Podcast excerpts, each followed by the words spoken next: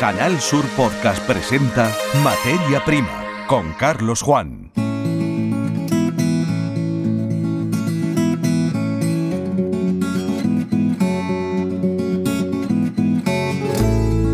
Bienvenidos a esta nueva edición del podcast Materia Prima, documento sonoro alojado en la web canalsur.es junto a una colección de asuntos muy diversos que también les invitamos a explorar. Si se quedan con nosotros podrán conocer iniciativas poco comunes que ponen en valor las relaciones laborales de calidad en una organización profesional agraria amplia con 350 empleados. Ha ocurrido en Níjar, en Almería. Palma Naranja es la asociación profesional citrícola que tiene su sede en Palma del Río, en Córdoba. No es buena la campaña que está en marcha. Auguran un descenso sensible de la producción. El por qué nos lo va a contar en unos minutos Antonio Carmona, presidente de Palma Naranja. Comenzamos.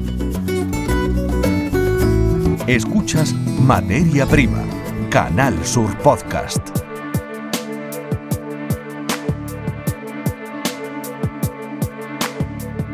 Aunque otorgamos el mismo interés periodístico a cualquier asunto que llega a nuestra mesa de redacción, hemos de reconocer que nos agrada de forma muy especial poder profundizar en un asunto conexo con materia prima, pero distinto, muy necesario además en los tiempos recios que vivimos.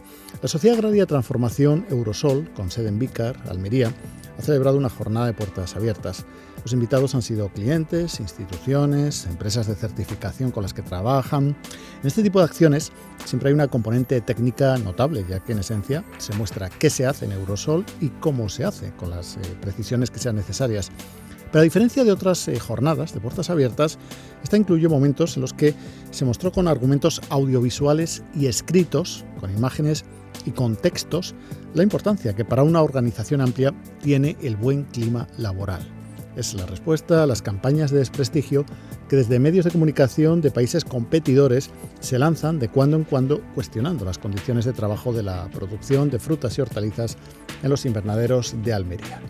Vamos a saludar en primer lugar a Carmen Cano, gerente de Eurosol. Con ella empezamos hablando de la jornada en sí, aunque creemos que luego en la misma comunicación vamos a conocer la aportación hecha por el comité de empresa de Eurosol que se ha cristalizado, se ha concretado en un libro sobre resolución de conflictos laborales. Pero primero saludamos a Carmen, bienvenida a la serie Podcast Materia Prima.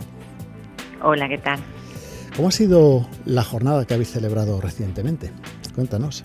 Bueno, pues la jornada mmm, ha sido abrir las puertas de nuestra finca de Níjar y que los trabajadores le enseñen. Uh -huh. Entonces han sido ellos los que han llevado las riendas de la jornada. Uh -huh. eh, primero se puso un vídeo que fue la, la, vida de uno de los trabajadores, pero que podía haber sido la de cualquiera, porque son todos inmigrantes, incluidos nuestros padres y nuestros abuelos. Entonces podía ser la vida de cualquiera, pero es la de la de Adama. Uh -huh. Entonces él cuenta de su paso desde que salió de su país hasta eh, el momento actual. Y, y, son ellos los que enseñaron toda la finca y lo enseñaron todo. Pues si te parece como Adama, ahora no le tenemos al teléfono, pero sí le tenemos perfectamente grabado, además con el trabajo que el equipo que ha dirigido Loles Peña pues ha realizado. Vamos a escuchar eh, su voz en un fragmento de este documental que se llama El viaje de Adama Dien. Vamos a escucharlo. Porque yo no me gustaba ver mi familia sufriendo, que no teníamos, no teníamos nada. Por eso he decidido salir a buscar la vida mejor para mí, para la familia. Simplemente. En Francia, pues fue ahí y me llevaron donde hay muchos africanos, muchos malienses. Yo le he dicho que... Porque Adama en ese vídeo se explica, en ese documental, eh, realizó el viaje primero a Europa, pero después de Francia a España. Y bueno, pues eh, ha desempeñado, mm, por lo que he podido ver del documental, múltiples tareas en Eurosol y es ejemplo, por lo tanto, de integración y de, eh, bueno, pues desarrollo personal a partir de unas circunstancias sociales muy complejas, porque a nadie le hace gracia no solamente emigrar, sino hacerlo de una manera que se juegue la vida en la travesía del estrecho o la travesía del Océano Atlántico. Y ahí, y ahí tenemos a Dama y con él personas de 16 nacionalidades, me parece que indicabas. ¿no? Sí, entre Muchas el almacén y, y, el, y el campo tenemos 16 nacionalidades, cada uno con su historia, tenemos desde la guerra de Ucrania a, a la guerra de Mali, a muchas, muchas historias, más las nuestras personales, las, las de los españoles que estamos aquí. Claro. Y bueno, como decía en la introducción, el objetivo es eh, plantárselo en la cara, podríamos decir, a cualquier equipo, cualquier eh, informador o cualquier eh, tipo de analista que, que, cuestione la calidad, no solamente la calidad del trabajo, sino especialmente la calidad de las, de las condiciones de trabajo, porque eso muestra que, que, en fin, que en Eurosol se trabaja muy bien, realmente. Sí, se trabaja muy bien. Luego hay críticas de que se vulneran derechos laborales, de que oprimimos a la gente, pero bueno, son 350 personas las que pueden decir cómo trabajan en Eurosol y de hecho lo han, lo han demostrado, ¿eh? lo han dicho. Sí, lo que decir, porque no es lo habitual que en una jornada de puertas abiertas sean los propios trabajadores. Es decir, ahí el que ha querido conocer algo de eh, los flujos de trabajo de Eurosol ha podido, porque qué mejor, ¿no? Que quien trabaja en ellos para decir esto se hace así y no de otra manera, o, vamos a implementar este cambio para este proceso, ¿no? O sea, que, que no ha sido algo de directivo, sino que la misma base de la empresa es la que ha enseñado a quien ha querido eh, estas instalaciones en Níger, ¿no? Sí. Pues nos alegra mucho, Carmen, que eh, pues haya seguido esta línea de trabajo. Es muy necesaria porque, por desgracia, como digo, a veces eh, las informaciones eh, generan daños y todo al final siempre son intereses comerciales, intereses incluso de estados, que bueno, pues mm, desde aquí vamos a dar argumentos para hacerlo. Pero como decía, hay una segunda parte que es un libro que se ha publicado, se ha escrito, por lo tanto, eh, sobre resolución de conflictos laborales. No tenemos constancia de ninguna iniciativa similar en empresas bueno, de nuestro entorno o de un cierto tamaño. Así que, si te parece, Carmen, creo que estás rodeada de personas del comité de empresa de Eurosol. Eh, no sé, ¿podemos hablar con ellas? Sí, eh, Toñi, que Antonia se va a poner y así. Venga, pues la paso. Pues saludamos en el momento que esté preparada. Muy buenas tardes, Antonia, que eres eh, una de las personas que forma el comité de empresa de Eurosol. Sí.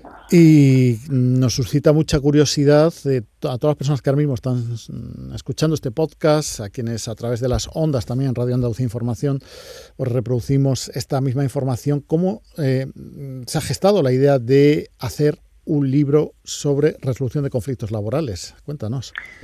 Bueno, a raíz de toda la problemática que tuvo la empresa, eh, tuvo la, pues la valentía y la humildad de ponernos al día a todos los trabajadores. Y nosotros pues reaccionamos pues como no podía ser de otra forma. Yo realmente como miembro del comité y también en el nombre de todos mis compañeros, pues creemos firmemente en este proyecto y en cómo, se ha, en cómo se ha desarrollado. Esto es una apuesta un poco a cero. Es decir, vamos a empezar, vamos a empezar de cero en el sentido de eh, hacer tabla rasa de todo lo que hubiera detrás y, vamos a ver dónde fallamos eh, y qué podemos hacer para una mentalidad constructiva, ¿no? ¿Qué se puede hacer para remover los problemas y para que desaparezcan? Exacto, y pasamos una gran parte del tiempo en el trabajo y el hecho de desempeñar tu labor en un ambiente donde haya armonía y buena comunicación es esencial. Una de las cosas que este proyecto ha querido pues, dar a destacar es que pues, efectivamente todos somos un engranaje, desde la pieza más pequeña hasta la pieza más grande y que todas las piezas somos necesarias.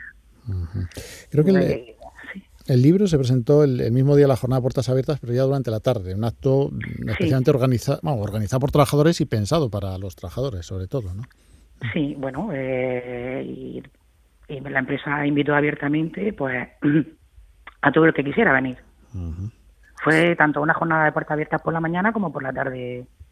Estaba invitado pues todo el mundo para que vieran pues realmente el trabajo que hay detrás de todo esto. Y os han, bueno, los días que han transcurrido, no sé, han contactado con vosotros otras empresas, otras organizaciones, dado el carácter eh, novedoso, ¿no? De que supone este libro. Mm. Bueno, yo eso Mari Carmen te lo puede a lo mejor eh, contestar. Bueno, pues... Seguramente ella te pueda solucionar más eso. Bueno, pues le vamos a trasladar sin duda enseguida esa pregunta, pero antes, Antonia, pues ya que tenemos al teléfono la conexión, mm, eh, no sé si nos dejamos algo que quieras eh, mencionar o algún aspecto que dentro del contenido de ese libro, pues... Mm, en fin, que forme parte como la, primera página o algo que sea muy, muy importante. Porque al final el secreto de las buenas relaciones, que diálogo, imagino, ¿no? Sí, la dedicatoria es preciosa. Sí. Está en primera página. Dedicado a quienes tienen paciencia para escuchar, humildad para dialogar, curiosidad para analizar y ética para actuar. Yo creo que eso resume mucho. Pues la verdad es que sí. Cuatro actitudes ante la vida que eh, en una organización amplia. Mm, sí, sí, sí. sí, te quería comentar que también el tener la capacidad de poder dialogar con humildad y poder acercar postura en cualquier conflicto, tanto a nivel interno como externo, creo que es evolucionar como empresa y crecer en los objetivos y por lo tanto asegurar puestos de trabajo. Realmente mm, va todo de la mano beneficio, beneficio para todas las partes. Bueno, Antonia, pues después de estas, eh, estos mensajes que has añadido, eh, si tienes la amabilidad de devolver el teléfono a Carmen Cano, gerente de Eurosol, pues podremos satisfacer esa curiosidad acerca de si es una idea que se va a extender o tiene conocimiento que se extienda a otras organizaciones y, y si de paso hablar un poco acerca de Eurosol. Pues, de acuerdo, muchas gracias. Gracias. Pues de nuevo saludamos a Carmen Cano. Eh, en la conversación, eh, Carmen, con Antonia, eh, teníamos curiosidad también por saber si desde la publicación del libro y la celebración del acto, si os han llegado noticias de otras organizaciones, aunque no sean del sector agropecuario, agrario, en fin, si han mostrado interés por la iniciativa, si es algo que va a ser de alguna manera imitado o mm, tenido en cuenta por estas otras organizaciones, si os han felicitado. Bueno, el, el libro se presentó, eh, el, libro son coautores tanto los, dos comités de empresa, el de la finca y el de y el del almacén, como eh, Rosa María Torres Valdés, que es profesora de la Universidad de Alicante, y Sergio Barbera, que es director de los foros de comercio ético, ¿vale? Entonces, es un libro que está hecho entre todos. Eh, se presentó ante los sindicatos, se presentó ante comisiones UGT y TESI, entonces le gustó muchísimo la iniciativa, de hecho se llevaron un libro y, bueno, ahora empezarán los movimientos. Ahora es, cuando contactarán con vosotros para poner en pie en otros ámbitos laborales una idea parecida, eh, porque los eh, valores que ha citado eh, en el diálogo anterior Antonia, pues nos parecen muy a tener en cuenta por cualquier gran organización, gran empresa como es Eurosol, que aprovechamos pues para darla a conocer un poco más. En esencia, ¿Qué hacéis en Eurosol? ¿Qué ponéis en los mercados? Em, ¿Cuál es un poco vuestra línea de especialización, eh, Carmen, si eres tan amable? Nosotros comercializamos fruta y hortaliza, eh, pepino, eh, tenemos cuatro variedades de tomate, cuatro variedades de pimiento, berenjena y melón. Melón tenemos también cuatro variedades.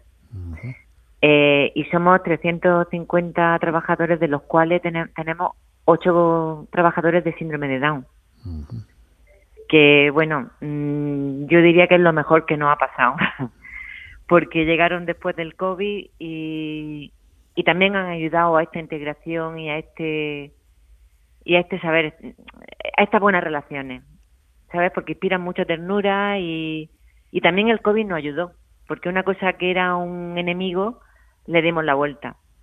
Eh, hicimos piña y la verdad es que, bueno, ahora mismo estamos muy contentos es normal, es para, para, estarlo. Además, nos alegra que también la integración, que no lo habíamos mencionado ¿eh? al principio de la introducción, bueno, sí integración en sentido de procedencias geográficas diversas, pero además de integración extendida como eh, un, incorporación al proyecto de empresa de personas con capacidades distintas, pues vemos que está presente en Eurosol con estos ocho excelentes, sin duda, trabajadores. Nos ha alegrado, ¿eh? nos ha alegrado de verdad mucho. Eh, poder separarnos ligeramente de, bueno, pues lo habitual, crisis de precios, subidas, bajadas, eh, mm, situaciones más o menos conflictivas que, a las que sin duda por desgracia volveremos, pero eh, poder mantener nuestros contenidos habituales en materia prima, pero profundizando en, cuestiones que no son demasiado frecuentes, ¿no? El trabajo para conseguir una muy buena relación laboral, un buen clima laboral que, redunde en los eh, resultados de la empresa. Lo han conseguido, lo están, cada día están dando un paso hacia adelante en Y, aquí somos testigos de ello. Carmen y Antonia, pues solamente nos queda ya eh, dar las gracias por el tiempo en el que os habéis incorporado a este programa, a esta serie, Materia Prima, en podcast y a través de RAI. Muchas gracias por vuestra participación. Gracias a vosotros. Un saludo. Venga, hasta luego.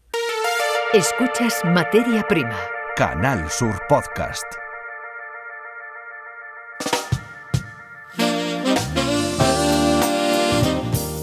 Durante los primeros siete meses de este año, Andalucía ha exportado por valor de 9.025 millones de euros. Es un 16,4% más que durante el mismo periodo del año anterior. Los datos los enunciaba la provincia de Almería la consejera de Agricultura Carmen Crespo, a quien escuchamos. El sector hortofrutícola en Andalucía ha exportado frutas y hortalizas frescas por valor de 4.786 millones de euros, un 9% más. Por tanto, son unos datos muy, muy esperanzadores halagüeños para la economía, para el empleo y para las posibilidades de nuestro sector agrario para seguir hacia adelante. En la misma comparecencia ante los medios de comunicación, Carmen Crespo hacía balance de la aplicación del plan Itinere. Con 130 millones de euros de inversión, el plan alcanza 491 caminos rurales de 362 municipios. Evidentemente, se trabaja sobre las superficies de estos caminos, haciéndolos más accesibles. Nos vamos a Palma del Río, en Córdoba. Palma Naranja es la asociación profesional citrícola referente en este cultivo. En los informativos de Canal Sur nos hemos hecho eco de una bajada en la producción de naranja en la zona. ¿Por qué? Pues nos lo va a contar, esta pregunta va a tener su respuesta con la ayuda de nuestro siguiente invitado, que es el presidente de Palma Naranja y gerente de Sunaram, Antonio Carmona, a quien saludamos. Bienvenido, Antonio. Hola, buenos días, muchas gracias. Bueno, ¿qué ocurre en Palma del Río y alrededores con la producción de naranja? ¿Por qué se espera este año una peor cosecha que en otras temporadas? Bueno, pues fundamentalmente porque eh, venimos de una campaña anterior con una, eh, un exceso de producción quizás eh, por encima de lo normal y lo habitual. Eso normalmente siempre ocasiona una bajada de producción al año siguiente, pero claro, eh, no tan no tan importante como la que vamos a tener, porque a esa circunstancia natural, digamos, del propio cultivo, eh, pues se ha unido eh, la problemática de, la sequía. Mm. aquí en nuestra zona estamos atravesando por una sequía gravísima, una situación muy, muy, muy complicada eh, y bueno, eso ha provocado que, las distintas comunidades de regantes de, nuestra zona no, no hayan tenido la posibilidad de, dar la dotación suficiente a los regantes para, para cubrir las necesidades hídricas de una hectárea de cítricos. No, pues para que te hagas una idea, una hectárea de cítricos suele consumir alrededor de 4.500 metros cúbicos por hectárea en una campaña de riego normal, eh, entre los meses de mayo y septiembre, octubre, dependiendo de cuando lleguen las lluvias de otoño. Y este año eh, hemos tenido dotaciones de alrededor de 1.800 metros cúbicos por hectárea, es decir, menos de la mitad de lo que necesita una hectárea de, de cítrico. Eso, lógicamente, ha influido muchísimo y ha hecho que, que, a lo que comentaba antes, la bajada natural de producción, que suele ser un porcentaje pequeño, eh, un porcentaje eh, más que asumible y que, y que no, no incide con, con mayor preocupación ni mayor importancia en, los mercados y en la, en la, comercialización, pues bueno, ahora sí que lógicamente tenemos una, una bajada de prácticamente un 25% de la producción y eso sí que ya es algo muy importante y preocupante a la vez. Bueno, aprovechamos para conocer más detalles de la naranja, del aspecto del riego, con cifras muy precisas que Antonio nos está facilitando. Y claro, la pregunta sería, ¿de qué depende eh, que un propietario de una hectárea de cítricos eh, pues disponga de un volumen de agua eh, acotado, mm, esa cifra que nos dabas de 1.800 eh, metros cúbicos por hectárea para la campaña y no de los 4.500 ideales. ¿Depende del volumen de los embalses de la zona o de transvases que se hagan de un punto a otro? ¿De qué depende realmente?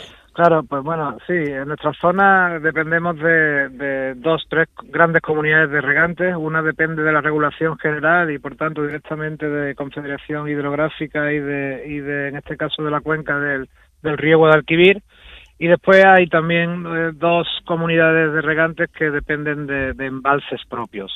Bueno, pues en ambos casos, eh, la dotación que la comunidad de regante puede ofrecer al propietario, como usted dice, eh, va a depender de, la, de la disposición, de la posibilidad de, agua que tenga cada una de sus cuencas. Eh, en este caso, eh, la regulación general, pues Confederación Hidrográfica quien determina qué, dotación máxima por hectárea puede ofrecer una comunidad de regantes. Bueno, por hectárea no, qué dotación tiene una comunidad de regantes. Ahora la comunidad de regantes tiene que dividir entre las hectáreas de sus comuneros y en función a eso pues ofrece la, la posibilidad de riego. Y las comunidades que dependen de embalses pues exactamente igual, depende del porcentaje de agua embalsada, en función a ese porcentaje de agua embalsada eh, le da una disponibilidad de agua para todos sus comuneros, todas sus hectáreas, y ahora es la comunidad en la que en asamblea general de todos sus socios pues decide cómo reparte cómo reparte el agua. Y todo esto se traduce en precios. Si uno va a los mercados mayoristas con menos eh, cosecha de naranja, se arriesga además a que le paguen un precio menor o al contrario mayor por haber escasez de producto. ¿o ¿Cómo se refleja? Normalmente, por la tan consabida ley de la oferta y la demanda, cuando falta algo de producto lo, suele suele ocurrir que, los precios suben. Pero eh, este año no, no tenemos no tenemos muy claro que esto vaya a suceder. Primero porque eh, la situación de la merma de la cosecha va unida también a una situación de, de en este caso, eh, hablando de naranjas, de su tamaño eh, por lo que estamos hablando de la imposibilidad de poder regar lo, suficiente. Entonces ahora mismo estamos en una en una situación en la que estamos esperando que, lloviese eh, como, como fuese. Sería muy necesario para nosotros antes de acometer el inicio de la recolección allá por la última semana de octubre aproximadamente para que la fruta acabe de engordar y acabe de hacer el tamaño eh, ideal para, para poder comercializarla con garantía. Corremos el riesgo de que si no nos llueve de aquí a finales de octubre, pues muchas eh, plantaciones eh, la fruta se quede muy pequeña y no alcance los calibres mínimos comerciales para su comercialización, con lo cual todavía agradaríamos eh, aún más eh, la, la, disminución de, de, producción comercial, digamos.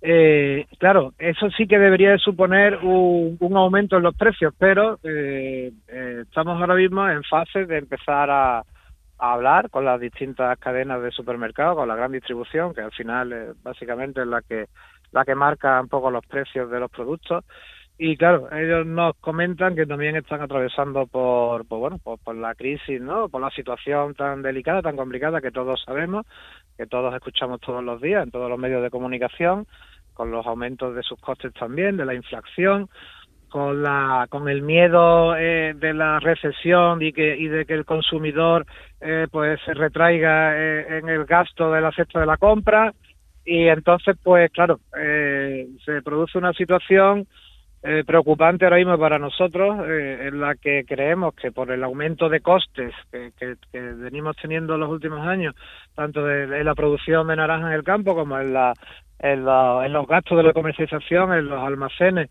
eh, deberíamos de, ser capaces de trasladar ese aumento de costes al precio de venta, este año aún más por esa misma producción, o sea, todavía más y, mm, estamos realmente preocupados porque no sabemos si vamos a ser capaces de, trasladar ese aumento de precios y si la grande superficie, la gran distribución va a ser consciente y va a poder eh, pues pagar lo que de verdad necesitan nuestros agricultores para que tengan una rentabilidad lógica y justa para que, puedan seguir eh, cultivando con normalidad. Además, todo eso eh, unido a que el año pasado, la campaña pasada, fue una campaña con exceso de oferta, eso sí que provocó una, unos precios muy, muy, muy bajos y, en nuestra zona, por primera vez, por ejemplo, se, se vio cómo se quedaron naranjas en los árboles sin recolectar al final de la campaña, pues porque los precios que, que ofrecían al agricultor eran eh, completamente indignos y, y, no cubrían absolutamente sus costes de producción y, y no tenían ninguna rentabilidad. Bueno, ¿cuántas familias en los pueblos de alrededor y la propia Palma del Río pueden vivir de, los cítricos en general? Entiendo que no solo la naranja. Pues mira, eh, el otro día en la, en la presentación del aforo de los cítricos de Andalucía, que precisamente fue aquí en Palma del Río, eh, nuestra alcaldesa hablaba de que aproximadamente el 70% de la población de Palma del Río y su comarca pues viven en torno a la agricultura y, y en la agricultura de nuestra zona el cítrico es el, es el principal cultivo con mucha diferencia con, con el segundo. Con lo cual, pues bueno, el cítrico siempre decimos que es el motor fundamental económico y social de esta comarca, es, es lo que realmente ayuda al desarrollo del territorio y cuando hay años malos en los cítricos, pues se nota muchísimo, eh, eh, pues casi prácticamente en todo, porque al final no es solo eh, la mano directa, ¿no? lo que directamente se lleva el cítrico, sino lo que siempre se habla, ¿no? Es decir, todo lo colateral, que al final pues depende de que el agricultor y la persona que trabaja en torno a este sector pues obtengan rentabilidades, que se pueda generar mucho empleo. El cítrico es un, es un cultivo que genera muchísimo empleo, puesto que toda la recolección es manual, toda la manipulación en los almacenes para la confección de la fruta es manual. Eh, sí, genera, hay después podas, dos, tres podas al año, hay, hay muchas labores que se realizan también en el campo. Es un cítrico, es un cultivo que, que da muchísimos jornales por hectárea y que si lógicamente pues el agricultor, eh, que es el principal eslabón de la cadena alimentaria, no, no consigue una rentabilidad adecuada para poder continuar con la actividad, pues se, se pierden pues, muchísimos, muchísimos puestos de trabajo. Bueno, recordamos que estamos hablando con Antonio Carmona, que es eh, presidente de la eh, Asociación Profesional Citrícola en Palma del Río, referente en el cultivo de los cítricos, por supuesto, eh, Palma Naranja, y gerente de Sunaram. antes de terminar, Antonio, sí nos gustaría preguntarle acerca de eh, bueno, la aprehensión que parecen tener ciertas personas, supongo guiándose por eh, informaciones publicadas en Internet, por el uso de fungicidas y de sustancias en el tratamiento de la vida del árbol que, puedan afectar a naranja. Yo no sé si algo, algún problema de estos se comenta, se detecta en la zona o, bueno, no, no, es el caso ¿no? de la producción de palma del río. No, en nuestro caso no hay grandes problemas de, patógenos, digamos, y de, de, enfermedades de cultivo y demás. La verdad es que tenemos un cultivo muy, muy sano. Eh, usamos eh, poca, poca materia activa, solo lo necesario. Eh, y, más que autorizada, lógicamente, por, por, la, por la Comunidad Económica Europea en este caso y, no tenemos no tenemos problemas de, ese tipo como en otras zonas. Aquí nuestro principal problema ahora mismo es la sequía, es lo que nos impide poder estar desarrollando nuestro cultivo con normalidad y después pues los precios, ¿no? En el momento que, seamos capaces de poder eh, cultivar con normalidad, eh, poder vender eh, ese producto tan magnífico que somos capaces de producir aquí en esta zona del Valle de Guadalquivir, pues a unos precios dignos y justos para, como decía antes, que el agricultor pueda obtener una rentabilidad eh, normal para que pueda seguir desarrollando su actividad. Esa es nuestra gran preocupación, el agua y los precios. Perfecto, Antonio. Pues muchas gracias por estar en esta emisión de la serie de podcast Materia Prima y también en las emisiones regulares de Radio Andalucía Información. Muy buenas, saludos. Muy bien, adiós, muchas gracias a vosotros.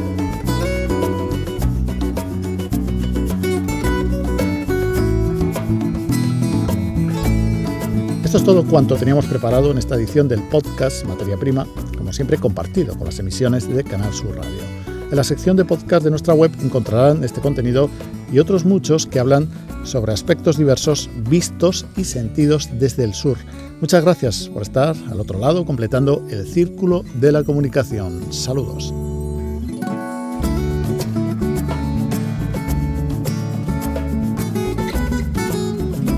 En Canal Sur Podcast han escuchado Materia Prima con Carlos Juan.